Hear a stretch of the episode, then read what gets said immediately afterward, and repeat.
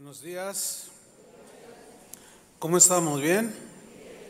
Me da gusto saludarlos, sabiendo que servimos a un Dios fiel, ¿verdad que sí? Bien, orando por todos, ese es nuestro tema. Hace unos meses atrás, alguien me escribió, me mandó un correo, no sé quién es, no lo conozco Obviamente voy a citar la carta que, o el correo que me envió, con el único propósito de, enseñar, de enseñarles eh, pues lo que dice la escritura. La Biblia dice que, que toda la escritura es útil para qué?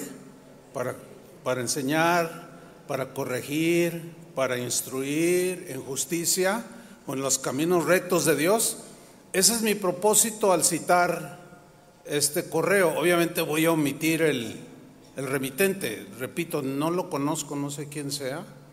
Pero me mandó una carta, un correo, donde pues me regañaba. Así lo sentí como que me regañaba, ¿no? Pero ¿saben cuál era la razón del regaño?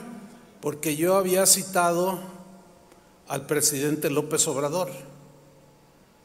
Eh, eh, esta persona dice que que si, sigue nuestras enseñanzas o mis enseñanzas por años y, bueno, pues me cuestionaba, ¿no? Y yo dije, bueno, entonces pues le contesté y le contesté amablemente y le voy a leer lo que yo le contesté. Repito, esto no es para evidenciar a alguien o avergonzar, no, eso, eso no es el propósito sino enseñarles por lo que me decía y lo que dice la Biblia. Entonces yo le contesté lo siguiente. En mis 45 años de predicar el Evangelio, he citado a innumerables personajes, como por ejemplo Aristóteles, he citado a Platón, a Mahatma Gandhi, Abraham Lincoln, Fidel Castro, Adolfo Hitler, Vicente Fox, Nayib Bukele, Margaret Thatcher, Seneca, Carlos Marx, Stanley, Stalin y un larguísimo etcétera que he citado a través de toda mi vida predicando. ¿Sí? Citarlos no me hace ser simpatizante de un comunista. ¿Están de acuerdo con eso? Citarlos no me hace simpatizante de un dictador, ni de un hindú, ni de un ateo, ni de un filósofo, ni de un racista, ni de un priista, ni de un panista y tampoco de un morenista. Como predicador, citar a un presidente como López Obrador me parece lo más normal. Pablo citó a filósofos griegos como al estoico Epicteto. Eso no lo hizo estoico a Pablo. Sin embargo, los que me conocen bien saben que siempre he rechazado la amistad de los políticos, que me han buscado para ayudarles a hacer proselitismo en tiempo de elecciones. Ya próximamente me empezarán a llamar. Sí, así ha sido toda la vida. Pero los que me conocen jamás saben que jamás yo he hecho ni haría proselitismo por ningún panista, por ningún priista y tampoco por ningún morenista, porque esa no es mi labor. La opinión negativa que usted tiene de López Obrador, yo le contesté, es válida y respetable, pues estamos en un país libre, ¿no? La opinión que yo tenga del presidente López Obrador, sea buena o sea mala, pues también es válida y respetable, ¿no? También tengo derecho a expresar lo que yo quiera y creerlo como yo quiera. Desde que yo recuerdo, he orado por los presidentes en turno, aunque no haya simpatizado con su forma de gobernar, porque eso es lo que me enseña la Biblia a mí, a orar por los que nos gobiernan. Desde que me convertí a Cristo en el año 1976, que ya son bastantes añitos, me enseñaron a orar por mis gobernantes. Oré bastante por el entonces presidente de México, Luis Echeverría. acusado de una matanza de estudiantes en 1968. Sin embargo, yo oré por él. Así me enseñaron. Después llegó el presidente López Portillo y oraba por él, aunque no estuviera de acuerdo con su manera de gobernar. Luego oré por seis años por el presidente Miguel de la Madrid. Después llegó Carlos Salinas de Gortari, que robó a manos llenas, es de todo sabido, y que hundió al país. Sin embargo, yo oraba por él. Pasaron otros seis años orando por el presidente Ernesto Cedillo, el que pues nos endeudó con el Fobaproa. Y bueno, yo oré seis años por él, independientemente de lo que haya hecho y cómo haya sido. A mí la Biblia me enseña a orar por mis gobernantes. Después llegó Fox y seguí orando por el presidente, eh, pues en este caso Fox, aunque haya hecho cosas que pues, yo no estoy de acuerdo, ¿no? Después llegó Felipe Calderón, que según lo que se dice, se robó las elecciones del 2006. Sin embargo, yo seguí orando. A mí eso no, porque yo no estoy para juzgar a nadie, ¿no? Después le sucedió Peña Nieto y oré seis años por él. A pesar, bueno, su gobierno fue, se dice, que de los peores en la historia de México. Pero yo oraba por Enrique Peña Nieto. Hoy, actualmente, oro por el actual presidente López Obrador. Si es mentiroso o comunista, eso a mí no me... Yo oro por él. Si ha convertido a México en otra Cuba o en otra Venezuela, pues yo oro por él. Si López Obrador ve por los pobres o no, o si hace grandes obras o no, si dice mentiras en la mañanera o si dice la verdad, a mí no me toca juzgarlo, sino orar por él. Eso es lo que me enseña a mí la Biblia. Respeto y oro por el presidente en turno, porque eso es lo que Dios me ha enseñado, eso es lo que aprendí desde que me convertí en cuanto a los gobiernos.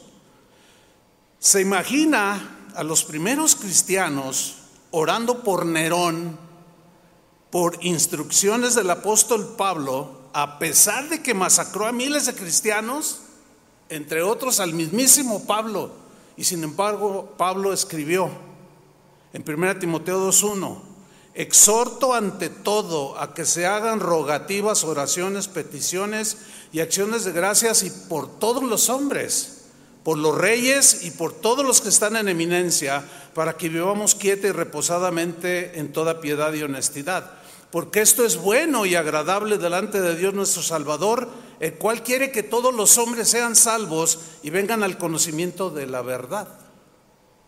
Continúo. Me parece extraño que siga nuestras enseñanzas y me haga ese cuestionamiento sobre López Obrador. O sea, eh, eh, lo que me escribió daba a entender que yo lo promovía. Nada que ver.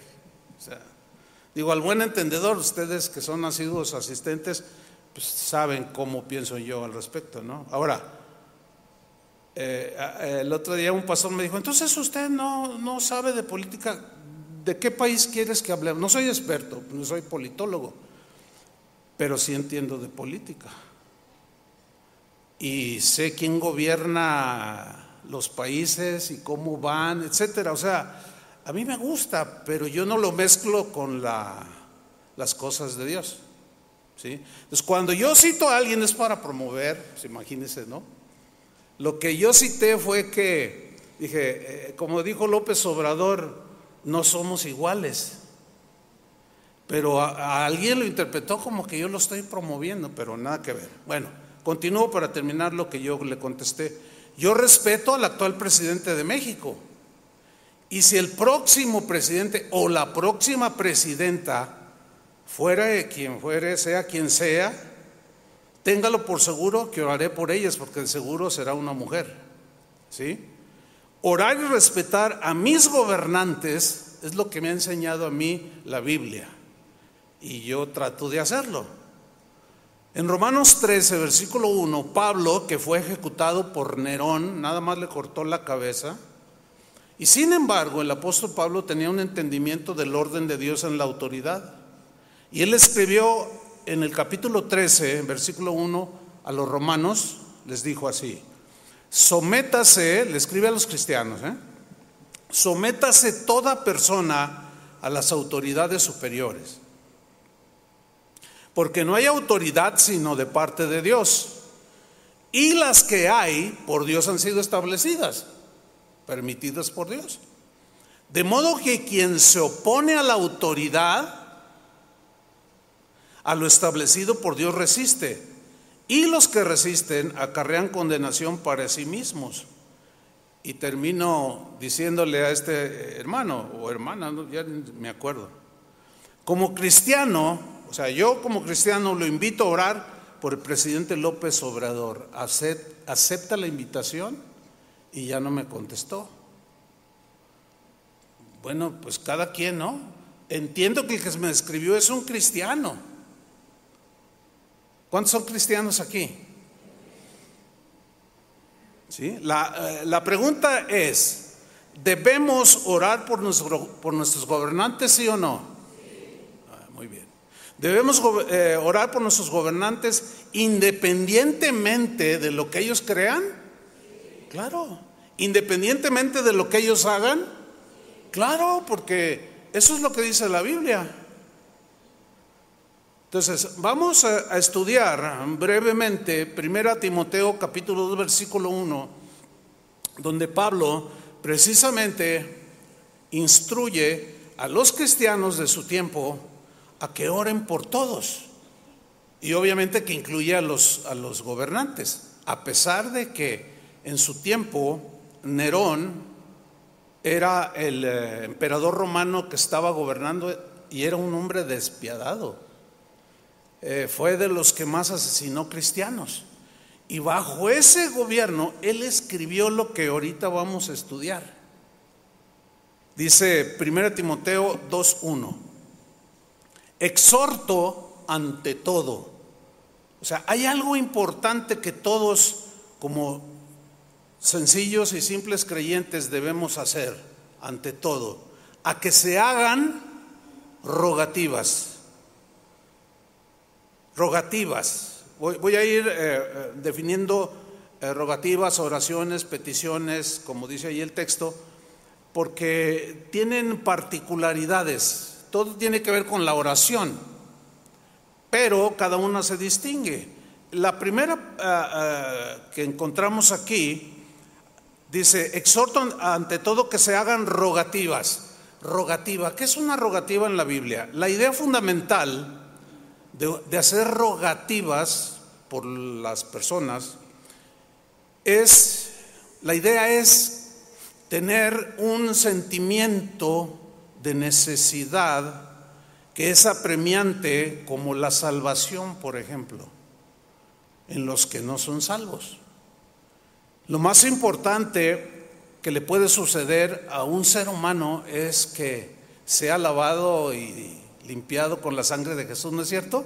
Y sea salvo de la condenación del infierno. Ese, sería el, mayor evento en su vida. Y esa es una necesidad apremiante. Entonces, tú ves a tus vecinos, ves a tus familiares, ves a tus gobernantes y te das cuenta si son hijos de Dios o no. Y ahí hay una necesidad apremiante. Entonces, ¿cómo se vuelca esto? Orando por su salvación. ¿Entiende? No mandando memes, no burlándose de los gobernantes, ni de las suegras, ni... No, pues eso, eso, pues cualquiera lo hace.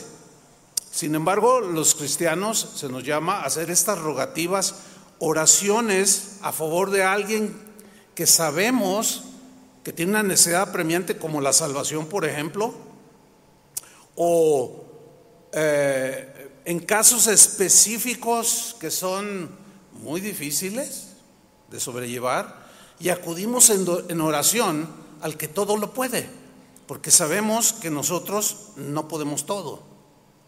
Por ejemplo, ¿usted piensa que llevar las riendas de un país será algo fácil o difícil? Bueno, algunos no pueden llevar ni su hogar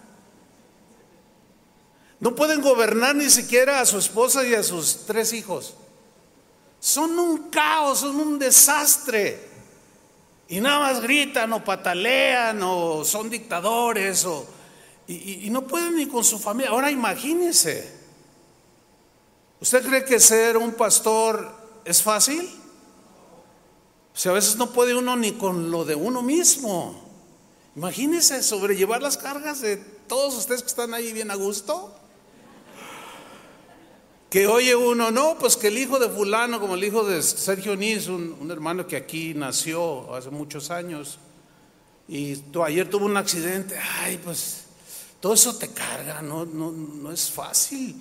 En el caso de un gobernante, llevar las riendas de un país, hermano, mira, yo, yo cada vez que, que veo entrevistas, mira, yo estoy al tanto de todo, ¿eh? le quiero decir. O sea, el hecho de que yo no mezcle la política con las cosas de Dios no significa que, que soy un total ignorante de la política. ¿Sí? Pero yo estoy al, tanto de todo. Yo veo entrevistas, sigo politólogos, sigo este, a mucha gente que está relacionada con todo este tema. Ahora, cuando yo veo, hace tres días precisamente, veía la entrevista a uno que se queja mucho del gobierno actual. Y le decían, a ver, ¿qué harías tú si tú fueras el presidente? Yo haría esto, yo haría otro, yo. No los ve y dicen, pues nada más, pues es bien fácil decirlo. ¿Sí? Pero no es nada fácil, hermanos, la tarea. Fíjate, nosotros vemos que ser padre de familia no es fácil y en estos tiempos es más difícil que en los tiempos que a mí me tocó formar. Nada más ahí ya hay unas rogativas por los que son papás. Yo, yo pienso, los veo, veo la problemática del entorno en el que vivimos y digo, ay, a mí, a mí no me tocó lo que hoy le está tocando enfrentar a los padres. Fueron, fue otro contexto, fueron otras circunstancias.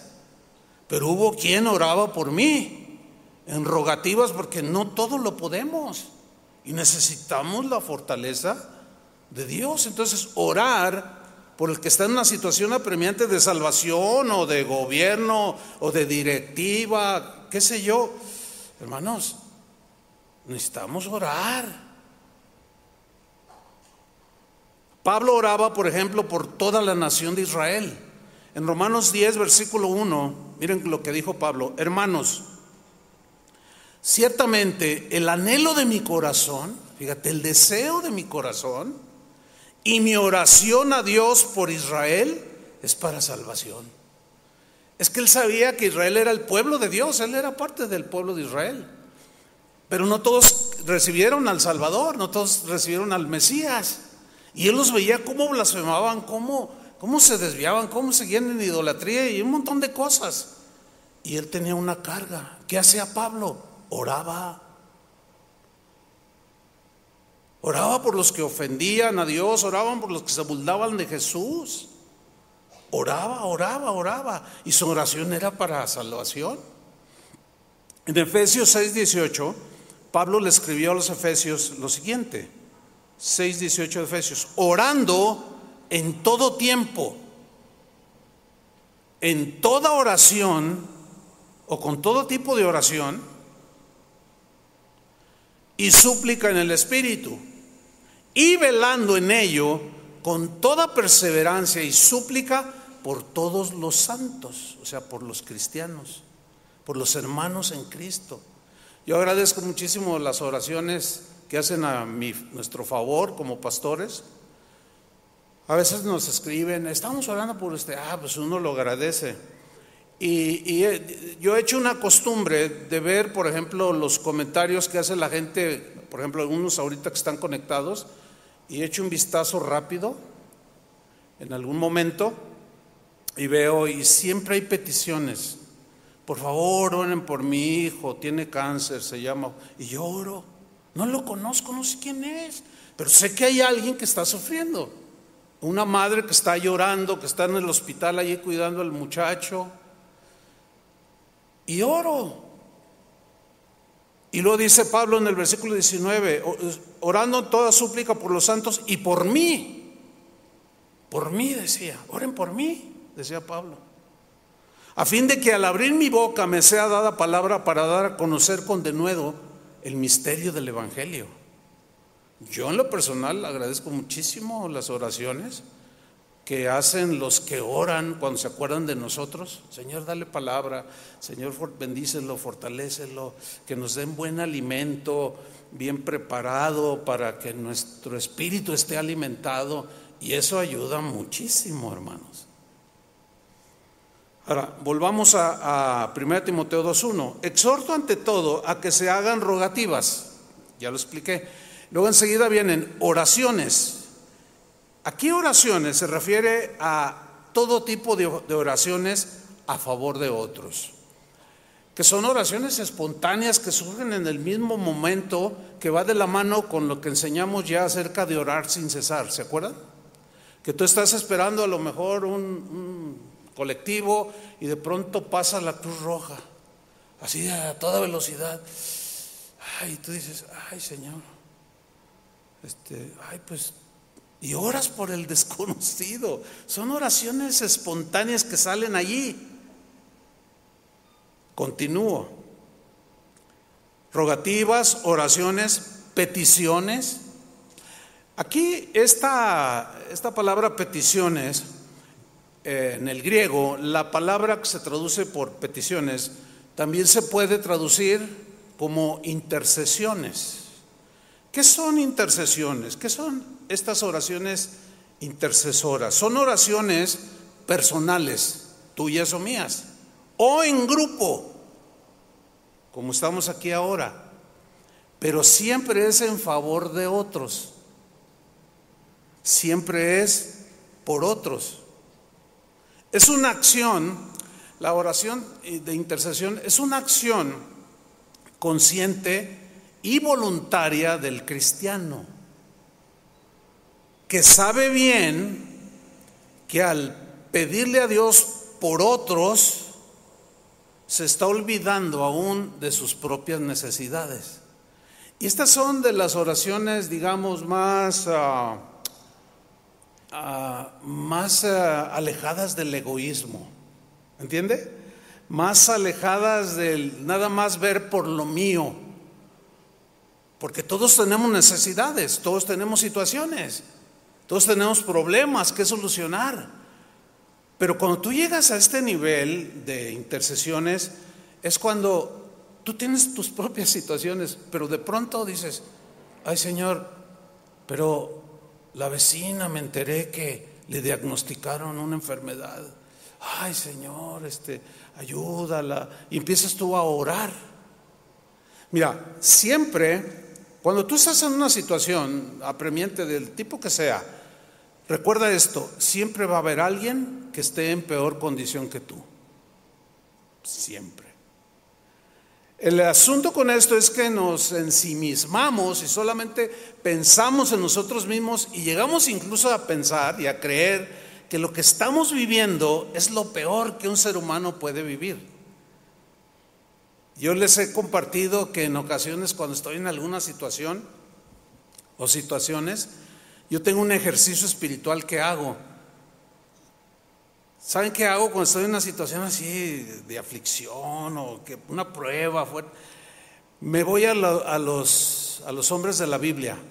Por ejemplo, al primero, de los primeros que pienso es en Job y ya se me pasa. Como la rana René, ¿verdad? No, y pensaba esto, pero luego me acuerdo y se me pasa. Y sí, a veces, ay, no, mira nomás, ay, no, pobre de mí. Pero luego, ay, Señor, pero hay otros que están sufriendo más que yo. Y luego, como Job, ¿cuánto sufrió? Ah, y algo sucede. Entonces ya te sales de ti mismo en el sentido de que ya no ves por tu necesidad y te vas a un nivel de oración más elevado, que es pedir a favor de otros. Y en la misma oración decir, Señor, pues tú, tú sabes lo que estoy viviendo, sabes cuál es mi necesidad, pero fulano de tal está en más necesidad, Señor. Te pido por él, te pido por ella. En Lucas 22, 31 hay un ejemplo de cómo Jesús, que estaba a punto de ser eh, pues eh, ejecutado, llevado a la cruz, hay un episodio muy interesante que nos ilustra precisamente lo que yo estoy diciendo. Dice en Lucas 22, 31, dijo también el Señor, el Señor, Simón, Simón, le dice a Pedro, he aquí Satanás os ha pedido para zarandearos como a trigo. Y miren el 32, pero yo he rogado por ti. Ahí está. Yo he rogado por ti que tu fe no falte. Y tú, una vez vuelto, confirma a tus hermanos. Yo le he pedido, he pedido por ti, he rogado por ti que tu fe no falte. Y Jesús mismo estaba a punto de ser apresado y vivir todo lo que ya sabemos que vivió. Él ya sabía lo que iba a padecer. Sin embargo, se despojó a sí mismo, hizo a un lado su aflicción personal y se preocupó por su discípulo. Eso, eso es un nivel de los más elevados, ¿sí? Ahora, si, si reflexionamos cómo oro, de qué manera oro, nos ayudaría, porque si solamente pedimos por nosotros, está bien, pero eso es lo fundamental. Hay que ir más allá, porque acuérdense que es mejor dar que recibir. No solo se, refiere a lo económico, ¿sí? sino se refiere a, a muchas cosas de la vida. Dios esperaba de nosotros, o sigue esperando de nosotros, que hagamos oraciones a favor de otros. Jesús dijo que el Padre conoce todas nuestras necesidades. Él las conoce. Sin embargo, dijo, pues pidan y se les dará. Entonces yo puedo pedir por mis necesidades, pero debe llegar un momento en el que supero esa situación y empiezo a, a, observar a otros que tienen necesidad más que yo. Es una vida, eh, es una vida muy eh, de negación, ¿sí? Fíjense, en el tiempo del profeta Ezequiel, los israelitas se habían desviado, una de tantas ocasiones. Ah, se habían alejado de Dios, se volvieron malos, hacían cosas malas. Y miren lo que lo que escribió el profeta Ezequiel en el capítulo 22, versículo 29, que obviamente pues fue una inspiración de Dios, él estaba en, la comunión con el Señor, y miren lo que, lo que le dice a, a Ezequiel, el pueblo, Ezequiel 22, 29, el pueblo de la tierra usaba de opresión, o sea, se habían vuelto opresores de los débiles pisoteaban al débil, despojaban al pobre y cometía robo, dice. Así era la gente de ese tiempo. Al afligido y menesteroso le hacían violencia. Y al extranjero oprimía sin derecho. O sea, se volvieron malas personas. Y eran el pueblo de, de Dios. Y dice en el versículo 30, y busqué esto es ya Dios hablando a través del profeta. Y busqué, fíjate, Dios, y busqué entre ellos hombre, se entiende hombre o mujer, que hiciese vallado, que levantara un, un muro, algo, que hiciera algo y que se pusiese en la brecha delante de mí a favor de la tierra para que yo no la destruyese, porque como Dios es un Dios justo, Él tiene que aplicar el castigo cuando se violan sus principios. Y aquí estaban en las peores de las condiciones. Y era inminente el juicio. Pero Dios es, se complace más en hacer misericordia. Que en, hacer castigo. Por eso dice, y busqué entre ellos a, uno que se interpusiera entre el pueblo y entre yo y que intercediera a su favor para que yo no los destruyera. Y miren, lo trágico aquí en este caso es al final del versículo 30, y no lo hallé. No hallé a uno solo. Todos ensimismados, todos pensando en sí mismos, todos egoístas y hasta malas personas se volvieron. ¿Qué se iban a andar preocupando por los demás? Recuerda aquella persona que me dijo, pastor, yo, yo no voy a dar nada. Le digo, ¿de qué me está hablando? Dice, no, yo, yo, yo no voy a dar nada. Ni me pidan. Así, así me dijo. Le dije, no, pues cuando se, se pide así públicamente, pero este, nunca nadie le ha pedido, ni le vamos a pedir. Dice, porque yo no voy a dar, porque lo que yo tengo me ha costado y nada más solo así. No, yo no doy nada. Yo, yo la vi con lástima, la verdad. O sea, la vi a la, a la persona y dije, ay. dentro de mí dije, ay Señor, ayúdala no sabe lo que dice. ¿Te imaginas el egoísmo, la avaricia, la codicia en la que estaba envuelta? La vi como en una prisión a esta persona. Y la verdad sentí compasión. Dije, pobre señora. Dice, y no lo hallé, no encontré a nadie. Versículo 31, por tanto, derramaré sobre ellos mi ira con el ardor de mi ira los consumí. Hice volver el camino de ellos sobre su propia cabeza, dice Jehová. O sea, Dios puede tener el castigo cuando cualquiera de nosotros se atreva a interceder a favor. Por eso, hermanos, cuando Jesús dice, orad por vuestros enemigos, no solo proteges tu corazón, sino estás deteniendo el juicio que le puede venir al que te calumnió y orar por su salvación. Porque al hacerlo, tú ya te estás despojando de tu dolor, de tu, ay, estoy bien ofendido y de esas cosas, ¿no? Y te estás interponiendo entre Dios y el que va a ser juzgado. Y eso es, una, eso es lo que hizo Jesús. Más al rato voy a desarrollar un poco más este, este punto. Porque gracias a Dios por su Hijo. ¿Cuántos dan gracias a Dios, al el Padre, por su Hijo Jesús? ¿Por qué? Porque es nuestro intercesor infalible. O sea, no hay otro más excelente que Él. Fíjate lo que dice en Hebreos capítulo 7, versículo 22. Hebreos 7, 22. Dice Jesús, por tanto, Jesús es hecho fiador de un mejor pacto. O sea, en el que sostiene todo lo, del Nuevo Testamento. El nuevo pacto entre Dios y los hombres, que fue sellado con la sangre de Cristo, y Él es el fiador. O sea, Él es el que responde a favor de nosotros. Por tanto, Jesús es hecho fiador de un mejor pacto. Miren el 23.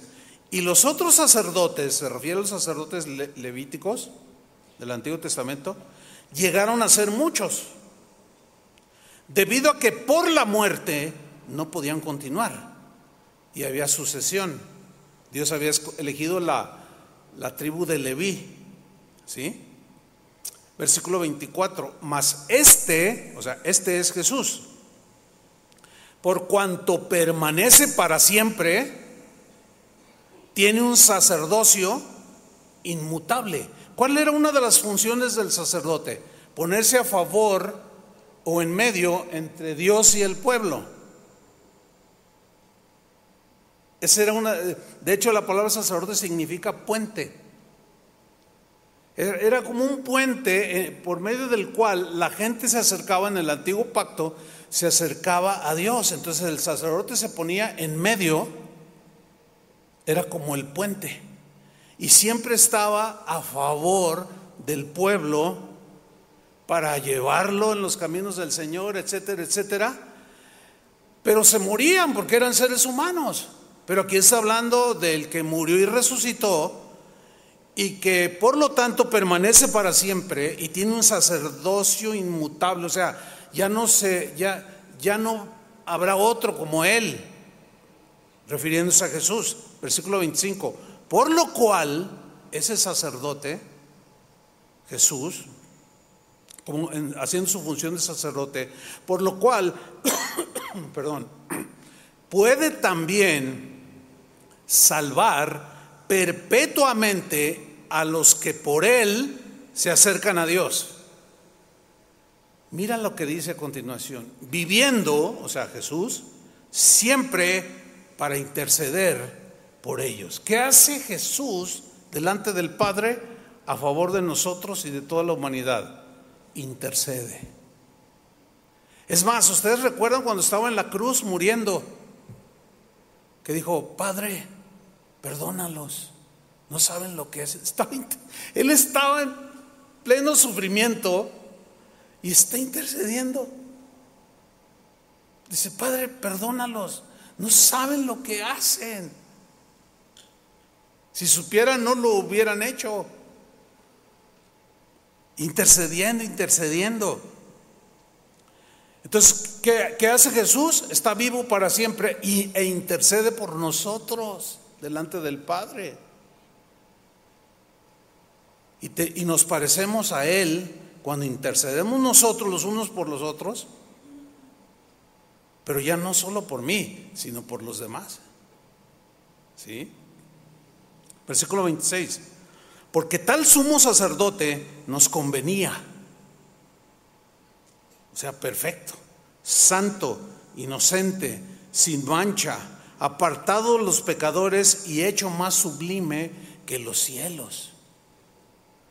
Gracias a Dios por Jesús. Por eso es que Pablo enseñó a orar, a, eh, orar intercediendo por otros. O sea, está, está plasmado este, este deseo de Dios, que seamos como es su Hijo Jesús. Ahora volvamos otra vez a 1 Timoteo 2.1 para continuar. Exhorto ante todo a que se hagan rogativas, oraciones, peticiones y acciones de gracias. Estas acciones de gracias son oraciones de gratitud por lo que Dios hace por nosotros. Seríamos, la Biblia habla mucho, bastante acerca de tener una actitud de agradecimiento hacia Dios. Den gracias por todo, porque esta es la voluntad para con vosotros en Cristo, sean agradecidos, porque toda buena dádiva, todo don perfecto, todo eh, desciende de lo alto. Hace unos días estaba eh, orando por un hermano de la congregación, eh, de muchos años y ya está, está tiene cáncer, está muy, muy grave ya, ya es anciano. Y hablaba con él. Este, ¿cómo, ¿Cómo está tu corazón? Estoy bien. Y se, se miraba en paz. ¿Estás listo para, para, si el Señor te llama? Dice, sí, también sé que Dios hace milagros. Le digo, sí, por supuesto. Y yo voy a orar por un milagro. Y Dios nos lo, nos lo puede conceder, ¿sí o no? A veces los concede, a veces dice, no, ya vente conmigo. Pero lo que quiero eh, enfatizar aquí es que yo le decía, ¿qué haces cuando despiertas? Dice, lo primero que hago es darle gracias a Dios por un nuevo día. Porque esas dos ventanas que tengo enfrente, por ahí entra la luz del sol. Y le doy gracias, a otro día. Miren qué bonito escuchar a alguien. El asunto es que no tenemos que estar en una situación así para ser agradecidos y acordarnos que todo lo que hemos recibido es por la misericordia de Dios. Pues seamos agradecidos. Y se refiere a que todas esas oraciones que Dios conteste, pues tenemos que agradecerle. ¿Sí? Continúo. Rogativas, oraciones, peticiones y acciones de gracias. Miren la última frase del versículo. Por todos los hombres. ¿Por cuántos? Todos. Incluye de toda lengua, toda raza, tribu, nación, qué sé yo. Todos los hombres. Incluye a todos los seres humanos. Y obviamente que aquí incluye a los que nos gobiernan. Porque el versículo 2 nos lo dice. 1 Timoteo 2.2. Por los reyes, pero hace un énfasis, una distinción especial por los que gobiernan. ¿eh? Ese es mi énfasis aquí. Rogativas, oraciones, peticiones, acciones de gracias por todos los hombres, por los reyes y por todos los que están en, en eminencia, es decir, los que tienen un cargo de presidir, de liderar, de gobernar, de dirigir. Ellos los menciona de manera pues notable. Dice, para que vivamos quieta y reposadamente en toda piedad y honestidad. Ahora, mira, Pablo, que creció con muchos cristianos contemporáneos de él, pero como dije al principio, ellos crecieron, les tocó ser gobernados por Nerón, de los, emperadores romanos más despiadados que han existido. Y sin embargo, a ellos les escribió esto. Ahora, vamos a, tratar de ubicarnos en el contexto de Pablo y de sus contemporáneos. Nos está gobernando Nerón. ¿Qué tenemos que hacer por Nerón? Ahora, el, el primer milagro o el primer resultado bueno, espiritual, hablando espiritualmente, el primer resultado bueno es que al orar por un gobernante como Nerón, nosotros nos estamos despojando y limpiando de amarguras, de críticas, de juicios, porque no nos toca a nosotros juzgar, ¿sí o no?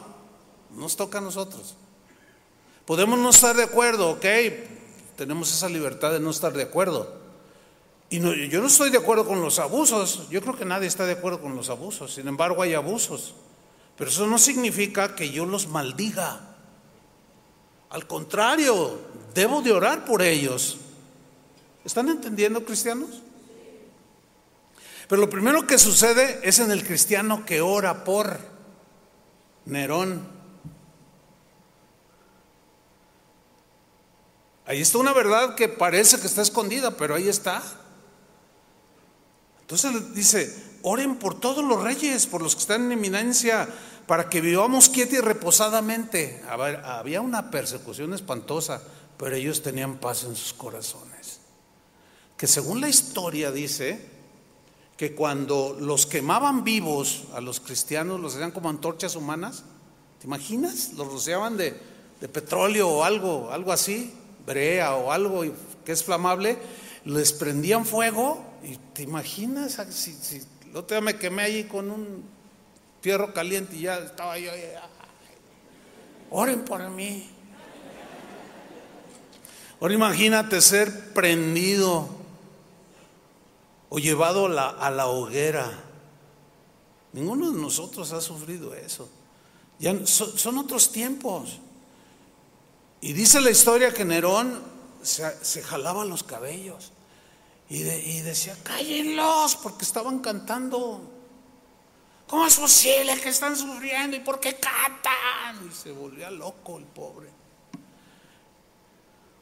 Y lo miraban y oraban, Señor, perdónalo, no sabe lo que hace, quemándose.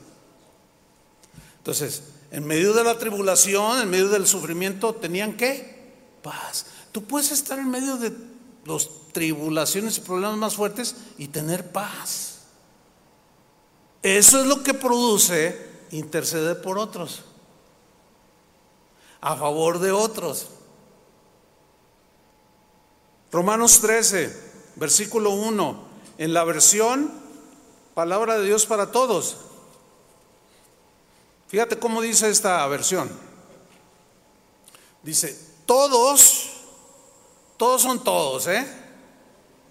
No como algunos que dicen, todos no son todos, son, no son todos, y dicen un montón de cosas, pero es obvio que todos se refiere a todos. Todos los cristianos, en este caso, deben respetar la autoridad del gobierno. No, sí, lo que pasa es que usted está a favor de López Obrador. ¿Se entiende así? A ver, les pregunto, ¿se entiende así? Lo que pasa es que hay que ubicar bien las cosas. Sigo leyendo. Todos deben respetar la autoridad del gobierno. Pues no hay autoridad que no venga de Dios. Los que están gobernando ahora fueron puestos por Dios o Dios permitió que estén allí gobernando. Pero eso le...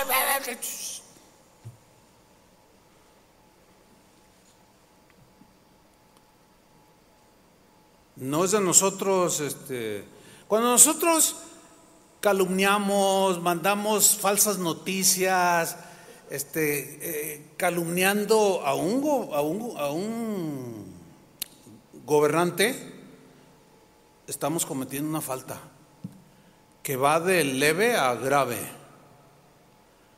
Por eso yo, yo les, les digo eh, con toda certeza, no envíen ni manden memes burlándose de los gobernantes, de los que sean, del partido que sean. No es de nosotros, no es para nosotros.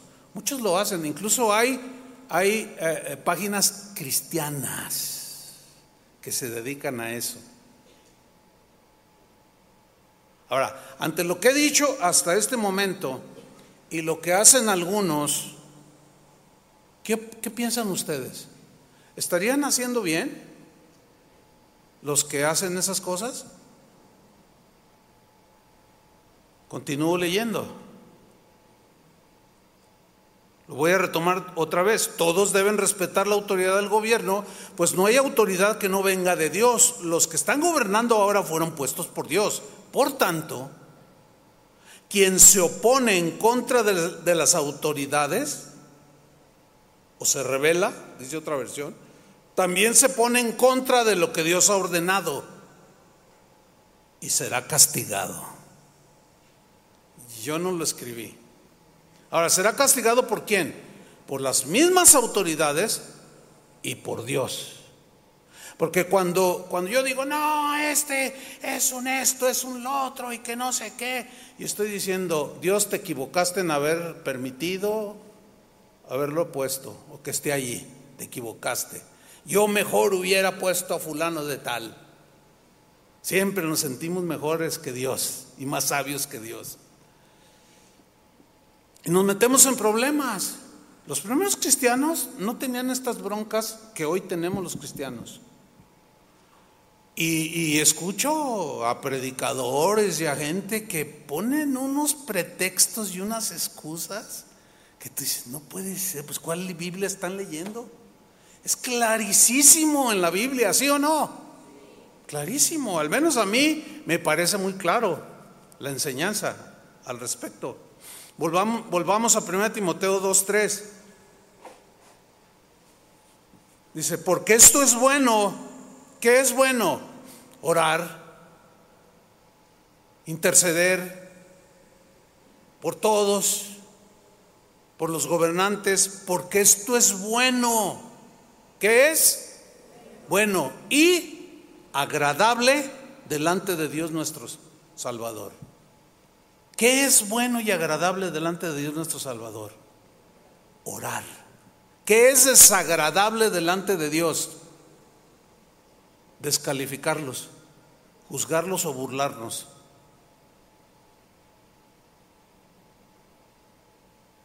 Y, yo creo que en este punto, Dios, bueno, a lo que yo alcanzo a ver, al menos en nuestro país, para no meterme en, otros lugares, ¿no?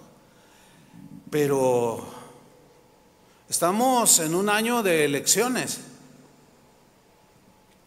Aquí en Jalisco se va a elegir gobernador. pero también a nivel federal se va a elegir un nuevo presidente, que de seguro, como decíamos, eh, va a ser una mujer. Bueno, ustedes se van a dar cuenta de cómo, cómo los ciudadanos de este país van a sacar lo peor que hay en su corazón contra el adversario, que es indigno totalmente. Todo por una posición política. Ustedes van a ver las mentiras que se tira el uno al otro. De hecho, yo, yo tengo una serie preparada que he guardado por cuatro años sobre eso. Y dije, me tengo que esperar a que se acabe, a que vengan las elecciones. Y tengo como unos ocho o diez estudios que he hecho en todos estos años acerca de, del cristiano y la política. Si nada más les doy una adelantadita con una frase. Si la solución para los seres humanos fuese político, o la solución fuese política, Dios hubiera enviado a un político, pero envió a un Salvador. Ya, ahí les dejo eso nada más. Ya no quiero hablar más de ese punto, ya lo, lo voy a desarrollar en su momento. Entonces, no nos metamos en problemas con Dios, hermanos. Pero ustedes lo verán y verán incluso cristianos. Y ya estoy, ya estoy este, preparado para recibir llamadas. Oye, mira que el candidato. Y ya sé lo, yo les voy a responder lo que siempre les he respondido.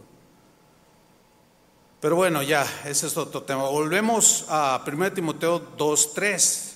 Porque esto es bueno y agradable delante de Dios nuestro Salvador el cual quiere que todos los hombres sean salvos y vengan al conocimiento de la verdad. ¿Cuál es el interés de Dios? ¿Político? Dice, no, no, no, ustedes oren por los que gobiernan, porque no es fácil gobernar. Y él puede, Dios puede intervenir soberanamente en cualquier gobierno, como lo hizo con Nabucodonosor, con el rey Darío de Persia y con muchos otros en la Biblia. También puede hacerlo, ¿por qué no? Fíjate, Pablo le escribió a uno de sus compañeros de ministerio llamado Tito, también le escribió al respecto.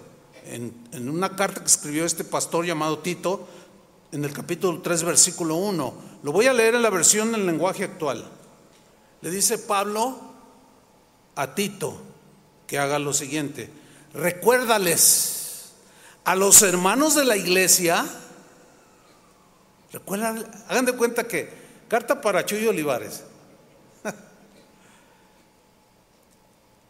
Recuérdales a los hermanos de casa de oración que deben obedecer a los gobernantes y a las autoridades del país. Ahora, esta obediencia es hasta donde tenga que ver con instrucciones, con gobierno, con em, eh, leyes que ellos pongan, siempre y cuando, escuchen bien, no violenten la palabra de Dios.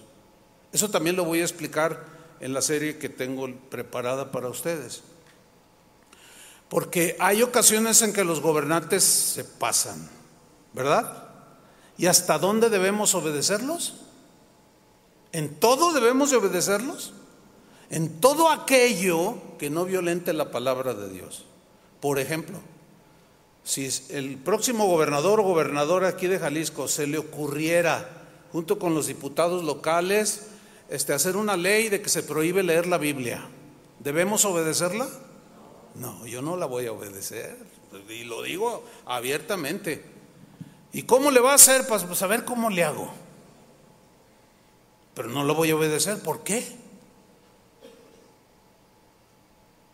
Porque es mejor obedecer a Dios antes que los hombres. Pero, pero de allí a más de que ponte una ponte un, este, cubrebocas o, estornuda así y pues lo hago. ¿Cuál es el problema? Eh, ¿Entienden? ¿Recuerdan ustedes con la pandemia pasada cómo mucha gente y cristianos, que era bien vergonzoso. Ah, yo no uso, uno soy eso, a mí el Espíritu me protege.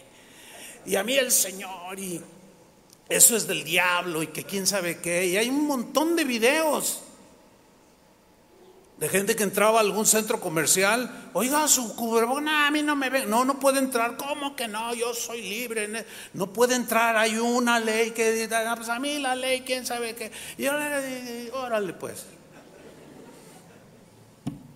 Ay, abusivos, abusivos. No, no, no. No es irrespetuoso.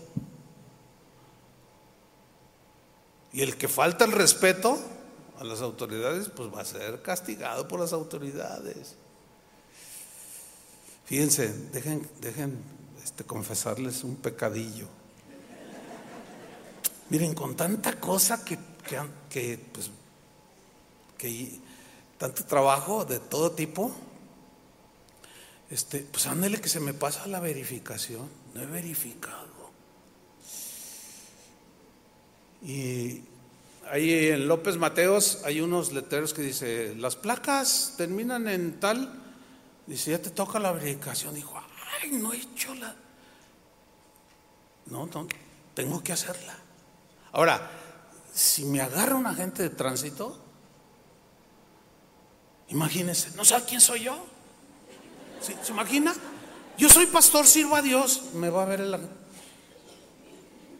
¿Y? O sea, tengo que someterme, ¿sí o no?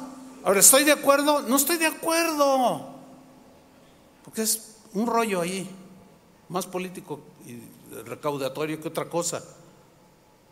Porque estaba yo leyendo de que los convertidores catalíticos precisamente hacen ese trabajo de limpiar. Bueno, los que saben de eso entenderán más, ¿no? Por lo cual parece innecesario. Pero en fin, no estoy de acuerdo, pero lo voy a hacer, lo tengo que hacer. Pero no me voy a poner ahí, a ver, vamos a, ver sus pancartas. ¿Se imaginan? Y vamos ahí a protestar. ¿Qué es eso? Puede ser injusta, lo que sea, pero, pero no, no nos debe de afectar. Espero estén aprendiendo algo o recordando algo. Como dice aquí, recuérdale a los hermanos de la iglesia que deben obedecer a los gobernantes y a las autoridades del país, que sean obedientes en todo y estén siempre dispuestos a hacer el bien, que no hablen mal de nadie ni discutan. Y aquí hablar mal de nadie se refiere en el contexto del versículo 1 de las autoridades del país en el que viven que no hablen mal de nadie ni discutan, que sean amables con todos y muestran humildad en su trato con los demás. Algunos cristianos argumentan que, no deben orar por nadie que sea enemigo de Dios o que abuse de sus gobernados. Pueden eh, objetar y poner argumentos como, no, no, no, este, eh, es un opresor, es, etcétera, etcétera y la típica frase, los enemigos de Dios son mis enemigos. Suena bien, ¿verdad? Así como, no, yo estoy de parte de Dios y los que son enemigos de Dios son mis enemigos. Pero miren, escuchen esto. Mucha gente, estoy hablando de cristianos, eh, su resentimiento y rebeldía que tienen como humanos, porque así somos, rebeldes por naturaleza. A muchos cristianos esto de resentimiento y la rebeldía les hace olvidar, que se olviden, les hace olvidar las enseñanzas de Jesús. Después, después de todo, se supone que somos cristianos. ¿Están de acuerdo con eso? O sea, se supone, esta es una iglesia cristiana, pero muchos se olvidan de la enseñanza de Jesús. Y ahí es donde nos metemos en un conflicto. Fíjate en Mateo 5:43 lo que dijo Jesús. Mas oísteis que fue dicho, amarás a tu prójimo, y Jesús cita Levítico 19, 18, que no vamos a leer. Oísteis que fue dicho, amarás a tu prójimo y aborrecerás a tu enemigo. Ahora, en Levítico 19, 18 dice amarás a tu prójimo, pero no dice aborrecerás a tu enemigo. Ese, eso fue algo que le añadieron los maestros del la Biblia de ese tiempo, del Antiguo Testamento, le añadieron tratando de justificar sus rebeldías, tratando de justificar que sí podían odiar. Y Jesús lo trae a colación, dice, ¿oísteis que fue dicho amarás a tu prójimo y aborrecerás a tu enemigo? Y obviamente todos los que lo estaban escuchando decían, sí, sí, pues así me enseñaron en la sinagoga, los rabinos. Ok, Mira lo que dice el 44. Ustedes oyeron eso, pero yo os digo. Ahora, si ese que dijo, pero yo os digo, es tu Señor, necesitamos obedecerlo. ¿Cuántos dicen amén? Si no, no somos discípulos de Jesús. Pero yo os digo, amad a vuestros enemigos. Ay, ¿cómo que amar a mis enemigos? Mira, aquí amar es una acción voluntaria. No es el amar así que lo vas a abrazar y ah, no le hace que me haya robado un millón de pesos, yo lo amo con todo mi No, no, no significa eso. O como, como amas a un amigo, no, no, no. Es una, es una decisión voluntaria, esa es la definición. Es una decisión voluntaria y libre de amar a pesar de lo que te hizo. Porque el cristiano se entiende que por naturaleza ama. Pero ahí es donde entramos en conflicto con nuestro yo, con nuestro egoísmo. Entonces cuando Jesús dice, pero yo os digo, amad a vuestros enemigos. Ahora, ¿qué vamos a hacer? Bueno, no los vamos a ir a abrazar y les vamos a dar un beso, pero cuando menos decir, bueno, yo, yo lo, yo lo bendigo, porque dice, bendecid a los que os maldicen. O sea, yo no lo voy a maldecir, porque al maldecirlo ya me estoy contaminando, ya me enganché con el otro y ya mi corazón se va a dañar, que es lo que el Señor quiere que yo no padezca, que no me enganche. Dice, haced bien a los que os aborrecen. ¿Y qué dice? Y Díganlo fuerte. y orad por los que os ultrajan y os persiguen. ¿Qué le pareció eso? A ver, si, si tú estuvieras enfrente de Jesús, ¿te atreverías a odiar a alguien enfrente de Jesús? Decirle, cara de hamburguesa triple, o qué sé yo, y decir, no, te maldigo y que te vaya mal y que y Jesús a un lado, mirándote así. ¿Lo harías? ¿Verdad que no? Nadie lo haría. Se nos olvida que Jesús está presente.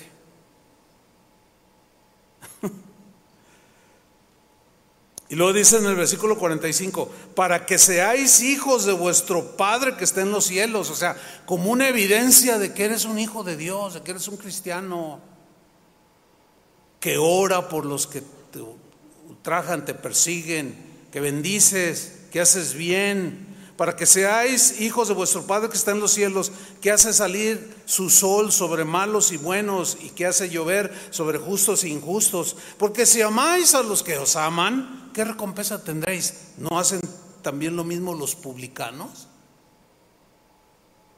Y finalmente, Lucas 6, 27. Pero a vosotros, lo que oís, los que oís, ¿cuántos oyen aquí? Pero vosotros, los que oís, os digo,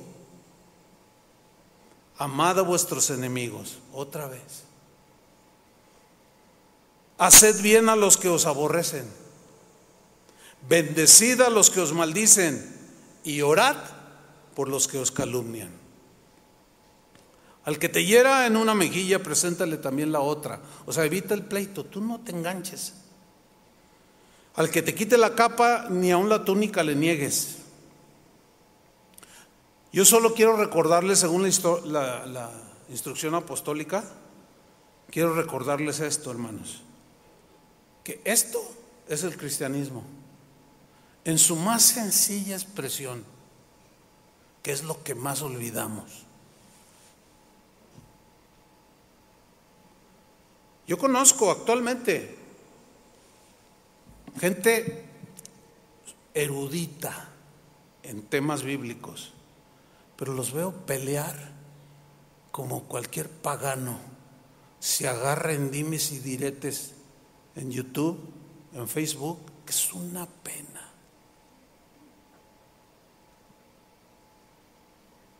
Y se justifican. Y cuando alguien les pone ahí, oh hermano, la Biblia dice que el, hombre de Dios, siervo de Dios, no debe ser pendenciero, ni contencioso, ni busca pleitos. No, pero es que tú no sabes, es que quién se... Y te sacan, y te desvían con la verborrea que tienen y terminas, algunos terminan siguiendo, no, sí, dele duro, hermano, se lo merece. Y Pablo, finalmente Pablo dijo, amados hermanos, sean imitadores de lo bueno y no de lo malo. Seamos cristianos en su más sencilla expresión, orando por todos y manteniendo el corazón limpio. ¿Cuántos dicen amén? ¿Reciben la palabra? Bendigan a los que los calumnian, oren por ellos. El que abusa de ti, ora por él. Lo primero que va a suceder es algo bonito dentro en tu corazón. Amén. Esta es la palabra de Dios, sencilla pero confrontativa. Pónganse de pie. Vamos a darle gracias a Dios orando. Señor, te damos muchas gracias. Gracias por tu palabra. Gracias porque tú nos enseñas. Porque tu palabra misma dice que toda la escritura es útil para enseñar, para corregir, para instruir en justicia, a fin de que el hombre y la mujer de Dios sean preparados para toda buena acción, toda buena respuesta. Y tu instrucción, Señor, es que ante todo hagamos rogativas oraciones, peticiones y acciones de gracias por todos los hombres, por los que gobiernan, por los que están en eminencia, todos aquellos que están en autoridad, Señor, en todos los niveles, en todos los segmentos, todos los sectores, en los que por naturaleza hay jefes, hay dirigentes, hay gobernantes, un padre de familia, un dueño de una empresa, donde hay dirección, Señor, ayúdanos, enséñanos a entenderlo, para respetar, para bendecir, para no rebelarnos. Y cuando abusen del buen corazón de un cristiano, en lugar de amargarnos y maldecir, los bendigamos y orar por los que nos ultrajan, por los que nos calumnian. Oramos, Señor, por nuestros gobernantes, independientemente del partido que sean. Eso no está en discusión. La discusión es que oremos por los que nos gobiernan. No es fácil gobernar, no es fácil dirigir un país, un municipio, una comunidad, ni siquiera es fácil dirigir una familia. Y sin embargo, a un varón como cabeza del hogar le tocó dirigir. Necesita tu sabiduría. Necesitamos, Señor, tu sabiduría para pastorear a tus ovejas.